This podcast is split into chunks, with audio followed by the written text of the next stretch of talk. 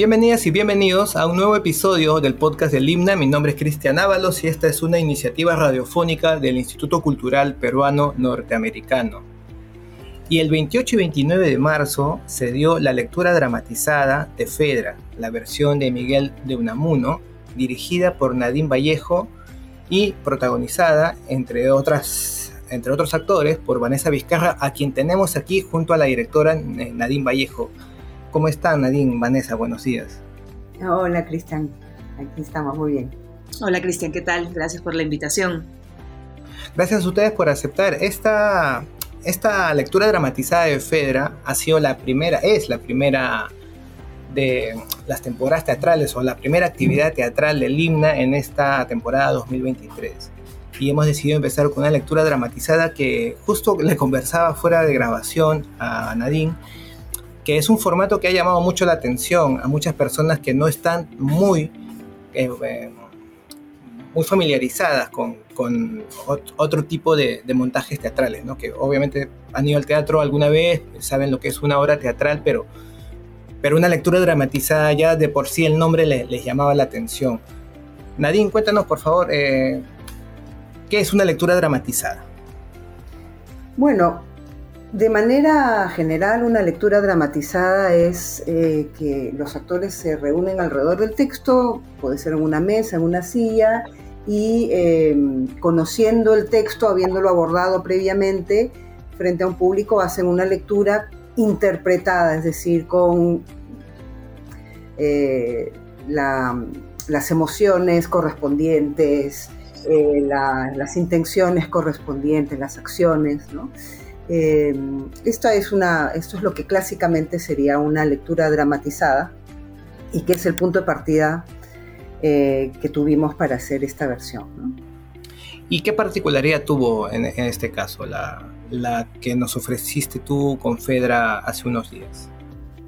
Yo diría que lo que hicimos fue un paso más allá, una especie de ensayo avanzado o de work in progress de, un montaje, porque mm, si bien de partida la idea era, siempre fue que fuera una lectura dramatizada, eh, había, em, la, sí les había comentado desde un inicio a los actores que sí me gustaría que hubiera algún tipo de interacción entre ellos, ya sea que estando cercan, eh, sentados uno al lado del otro, por ejemplo, se pudieran dar la mano, mirarse a los ojos, eh, poner el hombro, la cabeza en el hombro. Y había algunas escenas que eran como fundamentales en la obra que sí eh, había propuesto también desde un inicio que estuvieran de pie, digamos, ¿no? Actuadas y en la medida de lo posible, si es que esto era posible para los actores en este tiempo récord, eh, saberse de alguna forma esos parlamentos solo de esas escenas de memoria, pues hubiera sido y la verdad es que en el camino todo se fue dando no solamente así, sino que con mucho más cercano a un montaje teatral sencillo, digamos, eh, que a una lectura dramatizada. ¿no? Entonces ha sido como un híbrido que, bueno, el resultado es el que, el que fue, ¿no? Es decir, este, con también un planteamiento de, de, algunas luces, evidentemente además siempre estuvo la, este tema de tener a los músicos en vivo que, que, ya iban a ocupar, digamos, no solamente un espacio físico, sino eh, un lugar eh, predominante visualmente y, había que jugar ¿no? con eso para, para no interferir, ¿no? para que la música acompañe y no sea protagonista. Claro. Eh, claro, eso también hizo de este montaje, bueno, de esta lectura dramatizada, de montaje de esta lectura dramatizada, algo bastante particular. Vanessa, ¿tú habías participado antes en, lecturas dramatizadas con este nivel de, de, producción, digamos, de, complejidad? Em, sí, de hecho, em, hubo un tiempo en el que a partir del programa Sala de Parto, la plaza hizo con cierta frecuencia lecturas dramatizadas. Yo no las llamaría así, honestamente. Creo que lo que ha visto el público en realidad es un work in progress, no es una lectura dramatizada. Este, Y es lógico porque mm, no, el, trabajo escénico no, es, no, es, eh, no está compuesto de estadios, ¿no? es un continuo. Entonces, eh, ya solamente darle, darle el play y dejar que suceda, em, hace que siga avanzando, ¿no? Más allá de, de qué meta se ha puesto el grupo en, en, cuestión. Si es, que, si es que uno sigue trabajando y sigue procesando y sigue encontrándose con sus compañeros y sigue generando puntos de partida para la creación, esa creación va a seguir avanzando y seguir avanzando, ¿no? Que creo que fue un poco lo que nos ha pasado a nosotros. Em, el estímulo del texto era muy potente, el trabajo con Nadine también, el, el grupo de actores también. Entonces era imposible que eso no continúe su proceso de maduración, ¿no? Es como un eh, estofado, una vez que prende la hornilla, no se sigue haciendo. Entonces, em, nada, este, creo que por eso yo lo llamaría más un work in progress em, que una lectura en sí misma, ¿no?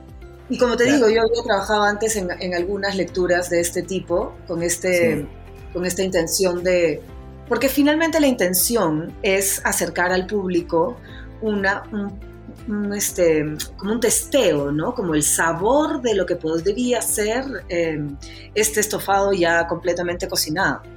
Em, y creo que esa es una intención muy positiva de un work in progress o de una lectura dramatizada, ¿no? Que el público diga, oye, qué rico esto, ojalá algún día me lo pueda comer cuando ya esté listo. Sí, eh, me, encantó tu metáfora culinaria, con tu metáfora ah. gastronómica, con, comparándola con la obra de teatro. Sí, sí, muy acertada. muy acertada y también teatro el apetito. más o menos lo mismo.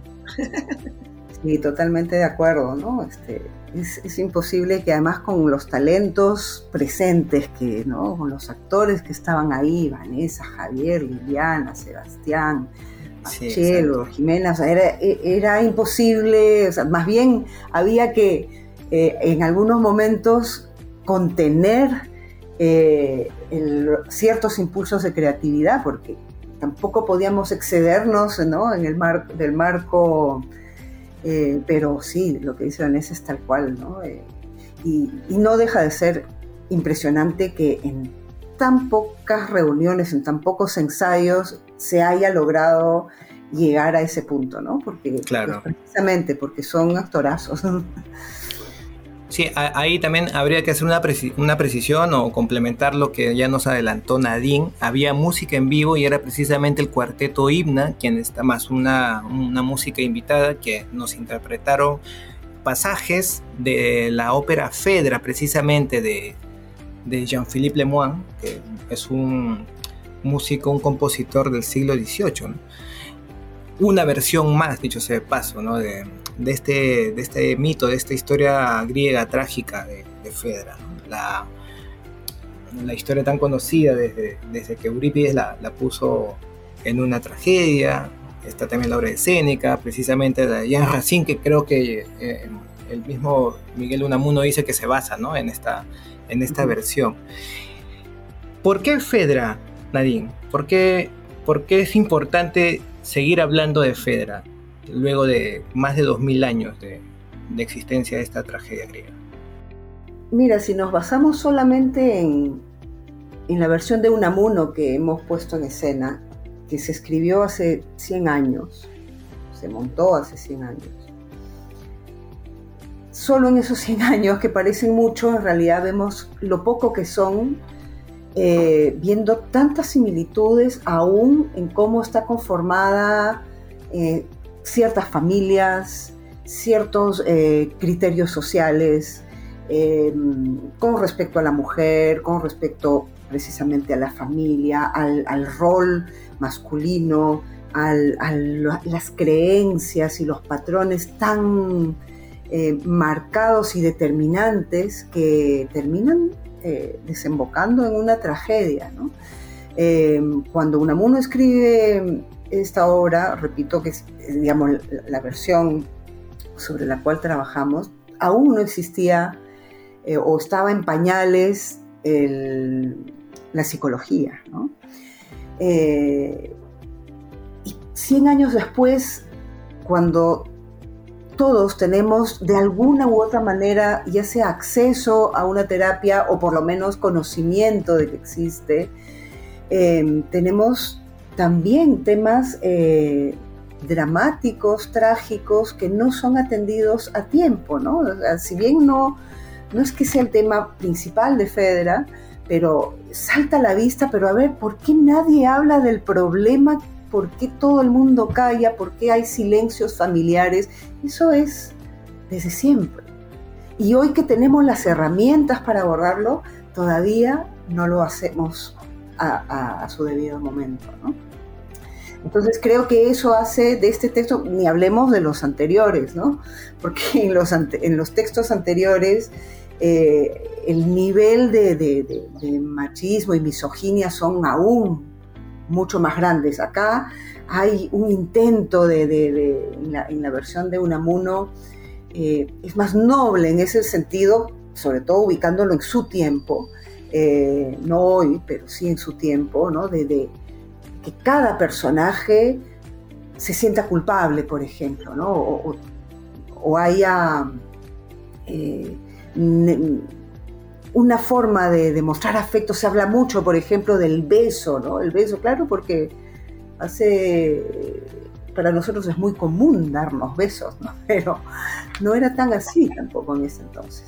Bueno, eso creo que lo hace importante porque hay temas absolutamente vigentes todavía. Claro. En la versión de Unamuno, bueno, Teseo ya no es Teseo, es Pedro, que estuvo interpretado por Javier Valdés. Hipólito sigue siendo Hipólito, me parece, eso sí me pareció muy acertado que se mantuviera el nombre del, hijo, el objeto de, pasión de Fedra. Y Enone ya no es Enone, sino Eustaquia. Eh, el médico, este médico, qué, curioso que me menciones lo de la, lo de la psicología o, en general lo de la salud mental. Eh, cuando en esta versión de Unamuno, precisamente el médico, interpretado por Machado Rivera, eh, es una persona más bien, ¿cómo decirlo con términos amables? Antipático, ¿no? Es, es una especie de, persona, no sé, chinchosa que está ahí, no, no se sabe bien para qué, si para curar o para simplemente, eh, no sé, hurgar en, los secretos de una familia, ¿no?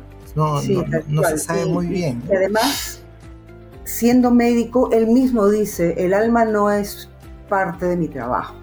¿no? Yo, yo mi, mi límite es este, pero tampoco es que derive eh, a otro lugar o alerte, ¿no? Eh, y al mismo tiempo eso que señalas hace que sea aún más evidente el secreto del cual nadie quiere hablar, ¿no? Este, sí, sí, totalmente.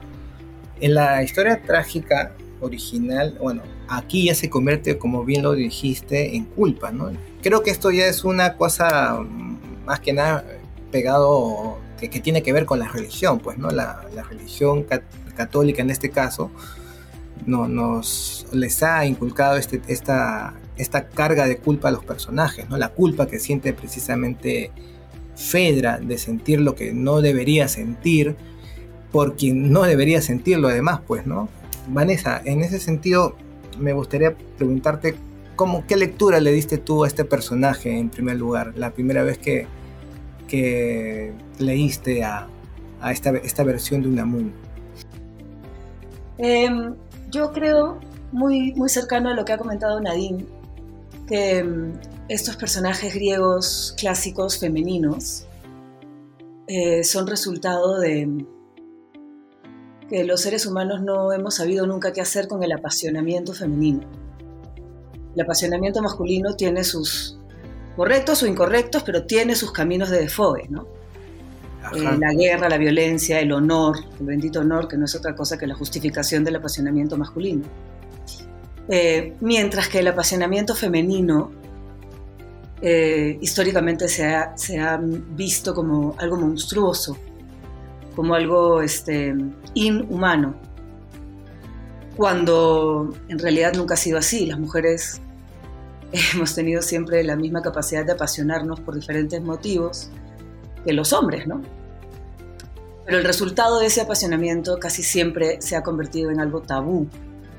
Eh, y los griegos lo supieron bien y escribieron obras acordes a eso y, y claro, sus obras, sus tragedias eh, nos buscaban eh, advertir sobre esos apasionamientos y, ponernos como en autos, ¿no? De tener cuidado cuando la mujer se acerca a esto o esto o esto otro, porque se desata eh, algo. Y creo que a través de la historia, quienes han tomado esas historias, que además no tienen su origen en las, en las dramaturgias, ¿no? Tienen su origen mucho más allá, tienen su origen en, em, en la narrativa oral. Pero digamos, eh, atraviesan el tiempo con la dramaturgia y luego cada uno de los autores, todos hombres, este, hasta la modernidad, que han agarrado esas narraciones, lo han hecho para exactamente lo mismo, para poner el dedo en, ojo aquí, porque las mujeres cuando se apasionan pasa esto, ¿no? Y traen desgracia a, su alrededor. Em, entonces, a mí son personajes que siempre me despiertan una rebeldía tremenda y una empatía inmensa. Em, inmediatamente me, me conecto con su drama, con el drama de Medea, con el de Antígona, con el de Fedra, em, porque no me siento tan lejana a ninguno de esos apasionamientos. Y creo que ninguna persona de cualquier género que esté en conexión con sus emociones debería sentirse tan lejano o tan lejane a cualquiera de esos apasionamientos, porque son tremendamente humanos. Así es que nada, cuando apareció la oportunidad de trabajar esta en particular, em, para mí fue un regalo, ¿no? Un regalo tremendo, porque es este entrar a jugar em, dentro de los marcos de una humanidad que me, que me apasiona, que me, que me, genera empatía, que me genera mucha curiosidad y muchas ganas, ¿no? Me dejó pensando en lo que has dicho, ¿no? O sea, justamente los, los autores más conocidos que han tocado el tema de Fera son todos, todos hombres, ¿no? Y todos le dan... Los autores más conocidos, puntos, son todos hombres. Sí, así es. No, pero es que haciendo un, pequeño googleo, no le voy a llamar investigación para no ofender, pero este, hay, hay, algunas autoras también que han tocado el tema, pero la verdad es que son bastante, mucho menos conocidas que las demás. Y son más eh, modernas, ¿no? O sea, sí, también. sí, claro. 1900, sí, ciertamente se han abierto eh, yo admiro mucho una versión mexicana, por ejemplo, de Fedra, que es escrita por Jiménez Calante, y este, sé que hay otras versiones escritas por mujeres, incluso latinoamericanas, ¿no? que, lo hace incluso más cercano. Pero todas a partir de 1900, ¿no? Antes de eso siempre, nuestros dramaturgos siempre han sido hombres. ¿Y de qué manera, quisiera preguntarte esto, de qué manera, desde qué punto femenino tú abordarías esta historia? ¿Cómo, qué, qué, vuelta le podrías dar si tú pudieras escribir una versión tuya de Fedra? O sea, creo que lo que hay que, que lo que habría que hacer, que es algo que creo que Nadine eh, comparte, no, no lo hemos hablado a profundidad, pero por el trabajo que hemos hecho para esta lectura, creo que es algo que ella comparte, ¿no? Em, que tiene que ver con humanizar eh, las pasiones, eh, generar un personaje que no se sienta como ni, una persona desquiciada, ni una persona eh, no conectada con su realidad, ni una persona especialmente rara, especial. Debe ser, creo, estos personajes deben ser personas dentro de todo dentro de las circunstancias dadas del personaje normales. Y por lo tanto, esa conexión con el apasionamiento no debe ser algo extraordinario, sino simplemente la conjunción de un montón de factores, algunos internos, muchos externos, y que más bien la gran tragedia, creo, en la época contemporánea no es, como era para los griegos, el destino, ni como era para Unamuno el contexto religioso. La tragedia nuestra es justamente el no generar una conexión empática con el otro, que no te permita canalizar emociones que no están encontrando su lugar correcto, ¿no? Y creo que eso es algo que hoy en día todos somos conscientes que puede llegar a ser nuestro sino trágico, ¿no? Es por eso que a veces caemos en los lugares más dolorosos. Y en, una época de tanta polarización, también en las ideas, es aún más eh, notorio, ¿no? Eh, porque sea cual sea el sentimiento, la acción, la palabra que se diga hoy en día y a través de las redes sociales es, se multiplica, eh, es condenado por algún sector, con una furia no muy lejana a lo que podríamos ver en una tragedia griega precisamente. Hay una escena central que, a mí me impactó de sobremanera, que es entre Pedro y Fedra. Cuando le reclama Pedro precisamente sobre los sentimientos que tiene Fedra y hay un, una sensación que, es la que me dejó lo que decía el personaje de Pedro interpretado por Javier Valdés, de censura precisamente eh, a lo que sentía Fedra, ¿no? O sea, la, censuraba casi en su totalidad. Básicamente le decía que ella no, no tenía, no sé, derecho a sentir nada fuera del matrimonio. Me, pareció, fue bastante, fue bastante eh, dura esa parte. Ha sido, no sé si te acuerdas, Vanessa, esta parte en la que luego de que Fedra habla con Hipólito sobre sus sentimientos, tiene que confrontar a, Pedro, ¿no? Y le habla sobre, sí, claro. Sí, claro, de hecho, ahí es donde se, hace más presente como el contexto del autor, creo yo, ¿no? Porque hay, sin ser, sin ser este, eh, expositivo ni, ni mucho menos, creo que en diferentes momentos aparecen como estas señales de lo que Pedro y por lo tanto la sociedad cree que es el rol que debe ocupar una mujer casada, ¿no? Sí, eh. El reclamo por no haber tenido hijos, que es un reclamo totalmente pasivo-agresivo, no, es ni siquiera un reclamo eh, directo y confrontable, ¿no? sino es una pequeña, este, pequeño golpecito cuando no está mirando. Y, efectivamente este, este reclamo de, tener culpa, ¿no? de ser la culpa personificada, que creo que es como la cereza sobre el, la lista de cosas que una mujer es o debe ser en, su casa, ¿no? Su casa de matrimonio.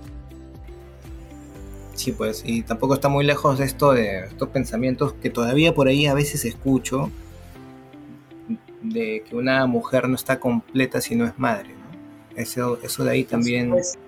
Eh, por supuesto. Eh, eh, es, terrible todavía escucharlo, me parece. Yo en mi familia de chicos lo he escuchado 500 veces. Supongo que ustedes también a su alrededor años, años A, lo habrán escuchado, ¿no? Pero es todavía sorprendente que en plena tercera década del siglo XXI continuemos escuchando cosas así. Sí, ¿sabes? Mira, sí, sí, que nos, nos, conviene mucho decir que es terrible porque, porque es. Es más, em, creo que los seres humanos a veces tendemos a sobrepensar algunas cosas y luego la mente nos, juega ahí una mala pasada. Por supuesto que esta imagen de que la mujer no está completa si no es madre y todas sus versiones, porque existen 38.000 eh, evoluciones de ese pensamiento distintas, ¿no? Em, siguen presentes. ¿Y, ¿Y por qué no seguirían presentes? ¿Qué hemos hecho para sacarlas? ¿Sabes? O sea, sí, así pensamos. Así pensamos los seres humanos. Quienes trabajamos en cultura muchas veces creemos que nuestra pequeña burbuja iluminada y progresista es la realidad. Y no, no, no, estamos bien, bien lejitos. Entonces, creo que más bien lo que hay que decir es, a ver, somos así, así pensamos y así nos gustaría en algún momento en el futuro pensar. ¿Qué hacemos para avanzar en ese camino? ¿No? Claro, eh, y siente que la, las ficciones actualmente han dado esa evolución, que ya no están eh, esos pensamientos tan presentes Hace poco vi una película, estaba yo, eh, no sé, con insomnio, digamos, y estaba viendo una película llamada o titulada La, la boda de mi mejor amigo. yo recuerdo que cuando era chico, digamos que me encanta a mí Julian Roberts, toda película que haya filmado yo la he visto. dije, la voy a volver a ver, pero eh, les comento esto ya se me hizo insufrible verla por el, grado de eh, sumisión del personaje de Cameron Díaz a lo que era su novio, pues, ¿no? O sea, que ella tenía que renunciar a su carrera, tenía que renunciar a, sus propios sueños porque el tipo tenía que realizarse. Y yo decía, ¿cómo he podido yo, eh, no sé, disfrutar de un argumento así? Pues, ¿no? O sea, yo lo, lo veo ahora y digo, nada que ver, incluso me pareció bastante, bueno, retrógrado, un pensamiento de esa naturaleza, ¿no? De, eso, ha sido los, eso ha sido los 90. Eh, eh, eso ha sido los 90, 30 años atrás. Pero ahora habrá, sienten que ha habido una evolución en eso. Ha habido una evolución en el sentido de que se ha puesto eh, aún más sobre la mesa todos estos temas, con las luchas y la, que, que, se vienen haciendo cada vez más que hacen más bulla, digamos, ¿no? Eh, y que por lo tanto son aún más condenadas. Por eso hablamos de polarización, ¿no? O sea, por un lado, eh, mujeres y hombres en la calle luchando por los derechos eh, o, visibilizando ciertas situaciones de los que incluso nosotros, como bien lo acabas de decir, Cristian, no éramos quizás conscientes hace 30 años, ¿no? O hace 20. Eh, y por otro lado, esta otra sociedad de la que habla Vanessa y que es finalmente una mayoría, por lo menos en nuestros eh, eh, países latinoamericanos, em, de enorme conservadurismo para, para que no se desmonte esto que históricamente somos y hemos construido como familia, como seres humanos. Em, entonces, ¿hemos evolucionado? No lo sé. Creo que hay un foco puesto sobre eso. El arte siempre, históricamente, es lo que ha hecho, ha puesto el foco sobre ciertos temas que progresivamente van abriendo conciencias y 30 años después, 100 años después, ya tenemos una realidad un poquito distinta porque mal que bien, por más que haya eh, eh, similitudes con, la realidad que propone el FEDRA de Unamuno, aunque haya similitudes, también hay diferencias, ¿no? Ya nos salta a la vista esto que dices, no, eh, hay textos que ya no nos podríamos decir, pero que se siguen diciendo, basta ver las redes sociales. Em, tiene razón Vanessa cuando dice, o sea, nuestra burbuja eh, progresista o que digamos tiene una visión un poquito más amplia de, las cosas o quisiera tenerla, no es todavía, eh, y yo no sé si lo será alguna vez, yo creo que siempre ha sido así, ¿no? Somos solamente como una especie de, faro que puede poner una, una, linterna, quizás ni siquiera un faro, ¿no? que, que va alumbrando el camino que otros en un futuro eh, pisarán, ¿no? Creo que solo para complementar, que justamente eso ha sido interesante de trabajar esta, esta versión, porque 100 años parece un montón y al mismo tiempo es nada, ¿no? Entonces, creo que esto que dice Nadine sobre si hay una evolución en un sentido, pero al mismo tiempo es una evolución que también nos permite ver cuánto más tenemos que avanzar es más o menos lo que nos ha pasado en el proceso de trabajar el texto, ¿sabes? Como, ay, pero por Dios, esto ya no lo vamos a ver. Inmediatamente alguien salía a decir, ah, pero por Dios, esto todavía se hace, esto todavía sucede, esto todavía pasa. Y quizás con otro maquillaje, pero es lo mismo, ¿no? Y entonces como ese ir y venir entre lo que, lo que ya ha ido cambiando, evolucionando, mejorando, y que finalmente nos, nos coloca en, la actualidad en esta polarización, siento yo, porque justamente ha habido esta linterna iluminando ciertos puntos importantes que hacen que tú puedas ver una película que hace 30 años no te decía nada y ahora te haga, te haga ruido. Eso te coloca en un otro extremo a cómo probablemente te han criado, ¿sabes? Y, al pensamiento de probablemente las personas que nos han criado. Entonces, ahí está la polarización que vivimos hoy en día. Pero esa polarización implica que todavía falta muchísimo camino para acercar, ¿no? Sí, definitivamente son tiempos convulsos que espero que lleguen a cierta síntesis de, ideas y de acciones. Ojalá, ojalá. Ojalá, ojalá como todo, pero no necesariamente lo vamos a ver. Sí, también pensaba en eso, ¿no? Que los cambios sociales eh, son de, larga, no sé, no sé si de larga gestación, larga duración o larga espera, pero de que demoran, demoran. son lentos. Son lentos, efectivamente. Habría que mirar la, evolución con, una lupa, ¿no? o, al revés, tomar distancia ¿no? de, cómo hemos evolucionado los seres humanos, porque somos cromañones que hemos tenido que adaptarnos al día a día para poder sobrevivir y de alguna manera ¿no? la, nuestros, eh, nuestro cerebro sigue actuando desde ahí. Necesitamos conservar todo aquello que hemos aprendido. Entonces, claro, la tecnología avanza un montón, pero a nivel emocional, a nivel de vínculos, es muy poco lo que hemos cambiado y aprendido. Sí, es cierto. Es cierto. Nos queda todavía mucho camino por recorrer. y me, quedo, y me quedo además con dos metáforas bonitas, la del faro, precisamente, y como no, la, culinaria del inicio, ¿no? De la del estofado. Son muy, muy acertadas ambas. Creo que las voy a empezar a usar, Vanessa. Así que, Vanessa Nadine, ya les voy, a, avisando. Vanessa Nadine, muchas gracias por haber compartido este tiempo con nosotros. Eh, esperamos que tengamos una futura oportunidad de, conversar de, los temas que sean, de cultura, de, teatro, de, la vida misma, de cocina, como no. Así que, una vez más, muchas gracias y con nuestros oyentes será hasta una nueva oportunidad. Hasta pronto.